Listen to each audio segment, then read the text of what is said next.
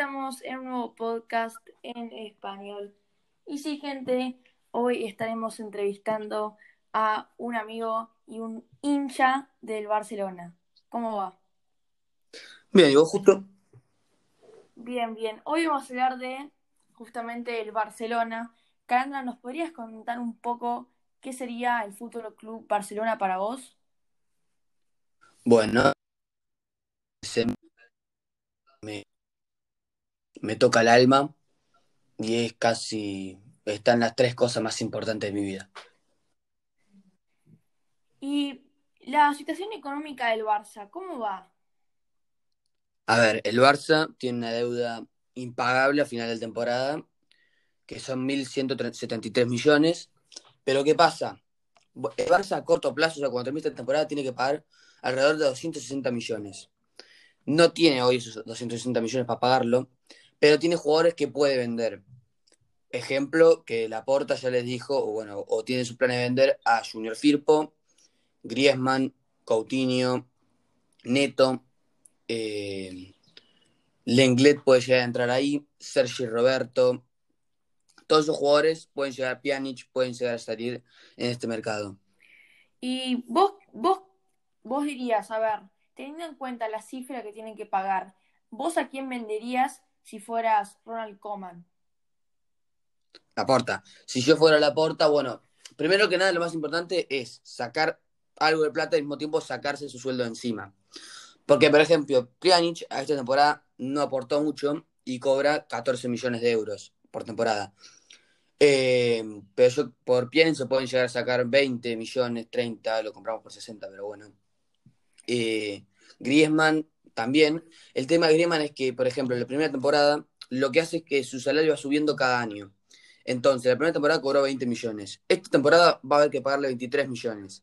La temporada que viene, si es que se queda, va a haber que pagarle 26 millones de euros. Entonces, yo lo que creo es vender a Griezmann, vender a Pjanic, vender a Neto, vender a Sergio Roberto, vender a Junior Firpo, so, Braithwaite también, son cosas que son fundamentales para asumir la deuda. La Porta también puede pedir un préstamo a la Generalitat o hablar con los bancos a los cuales debe plata para a prolongar ese pago. Sí, y vos decís, a ver, de vender a bastantes jugadores y renovar el equipo y que el Barcelona puede saltar su deuda. Y vos, a ver, teniendo en cuenta los jugadores que vos vas a vender, ¿quién comprarías si fueras eh, el director técnico del Barcelona? Bueno, Kuman pidió a Depay y Vignaldum, los había pedido el mercado anterior. ¿Qué pasa? Que, el Liverpool tenía una cláusula por Coutinho que este, por cinco años el Barça no podía comprar a nadie del Liverpool a menos que pague 17 millones, que era lo que pedía el Liverpool, más 99. Esa era la cláusula para proteger, proteger entre comillas, a sus jugadores. Eh, pero yo creo que Depay, eh, si se va Braithwaite, yo creo que es un jugador necesario y Vignaldum, mucha gente no lo ve, pero yo creo que es necesario en caso de que se vaya Pjanic entre Vignaldum. Eh, y Likes yo no lo veo todavía titular, titular y sabemos que si Kuman sigue, que va a seguir, eh, con Ricky, Ricky no va a tener minutos. Sí. Eh, ¿Y habrá otra cosa que vos puedas hacer sin tener la necesidad de vender a los jugadores? Es decir, teniendo en cuenta de que Grisman aumenta su cantidad de valor cada año, vos también podrías diseñar una estrategia de reducción de sueldos sin tener que vender a tantos jugadores como vos planteás? Bueno, lo que pasa es que el Barça en enero, los jugadores cobran en junio y en enero. ¿Qué pasó? En enero no cobraron ningún jugador. Cuando todavía no estaba la porta, estaba Carlos Tusquets, la junta gestora, después de la dimisión de Bartomeu. Eh, los jugadores, porque no había plata, no cobraron. ¿Qué pasó? Bueno, eh, el Barça tiene un 3% de interés, los jugadores tienen un 3% de interés por no haberle pagado el sueldo de enero. Ahora la porta va a tener que asumir ese 3% de interés y más o menos, eh, qué sé yo, te puedo decir, Pjanic. Pjanic en enero tenía que cobrar 7,5 millones por los 14 que 15 que cobran. ¿Qué pasa? Que ahora hay que sumarle un 3%. Y si vamos sumando un 3% a cada jugador de la plantilla, es casi imposible que el Barça eh, sale, sale su deuda. Entonces, lo que hay que hacer es vender y cuando, antes de que se vayan o, después, pagarle lo que había que pagarle para no, no tener ningún juicio con el club. Bueno, con el jugador. Sí, y acá estoy yo leyendo una noticia de hace cuatro semanas más o menos. Eh, y el Barcelona, la crisis, la sospecha de corrupción. ¿Vos habrás, te habrás informado de esto? Sí, lo que pasó es que el Barça contrató una empresa por un millón de euros para que empiece a, manchar la, imagen de Messi, de Piqué, de Guardiola, de Laporta. ¿Qué, ¿Por qué? Porque Bartomeu y Laporta son de otro partido. De, otro partido. Entonces, lo que quiere decir esto es que para que su junta gane, o sea, Tony Freya, eh, tenga ventaja, es manchar. ¿Para qué?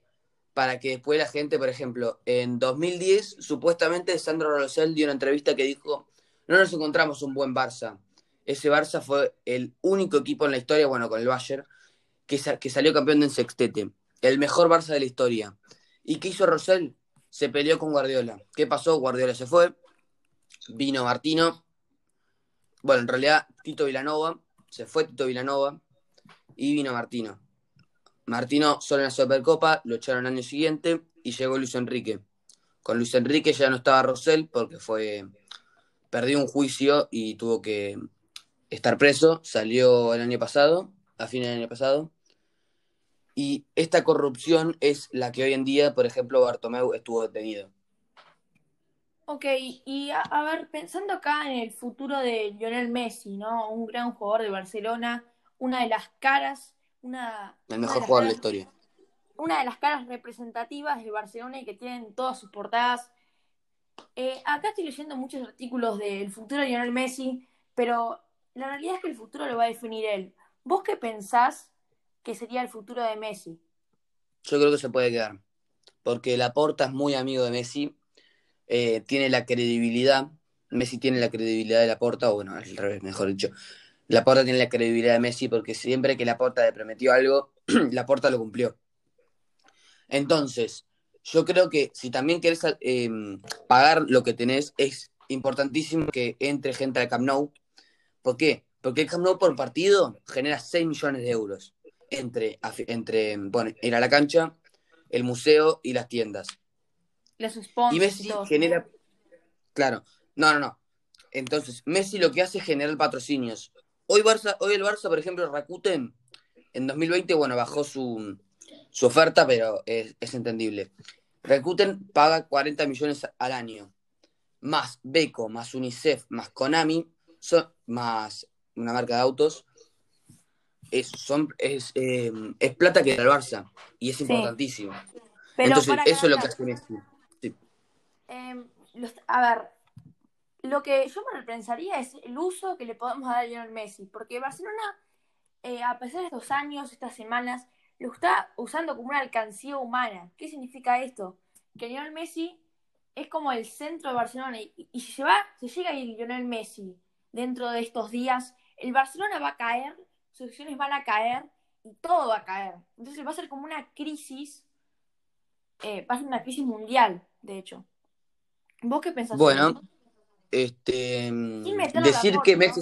Sin meter a, los, a las personas que rodean al Barça. Eh, yo no le diría alcancía humana, porque Messi todo, todo el día, todas las veces que fue al Camp Nou, y en otros estadios fue y se levantaron. Eh, Messi quiere mucho al Barça, el Barça, bueno, quiere más que Messi al Barça. El Barça quiere más a Messi que al Barça, pero bueno, o sea, un cheque.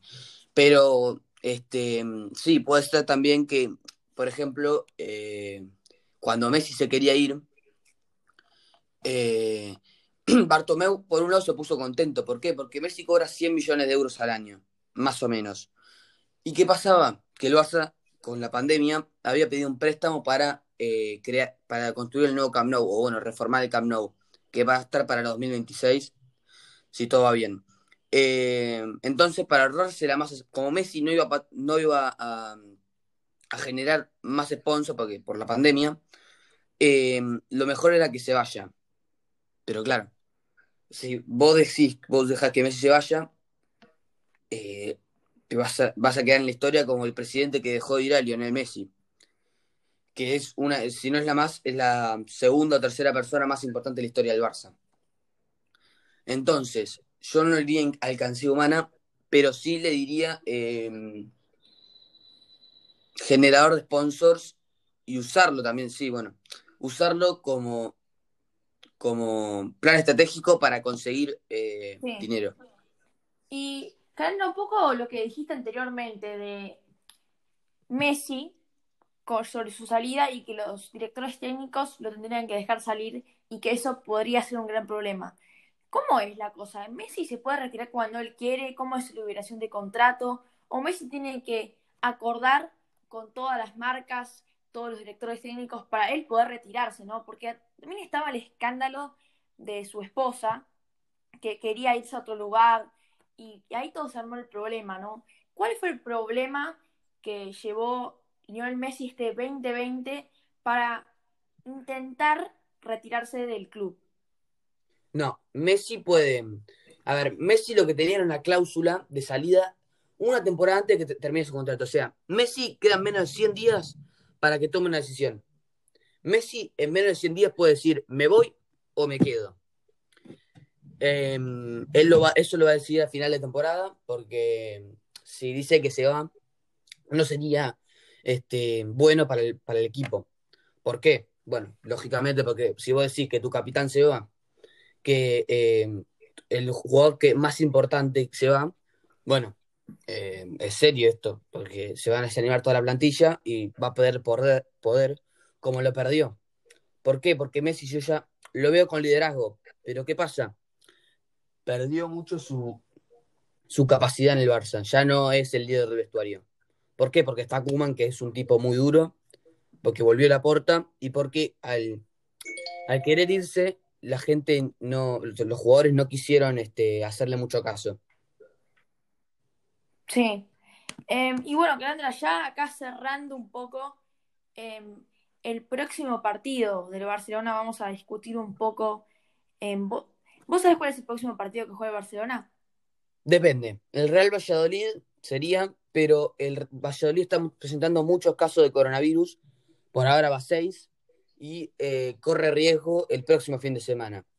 Esto yo creo que puede venir hasta mejor para el Barça. ¿Por qué? Porque después Valladolid viene el Real Madrid, el Bernabéu.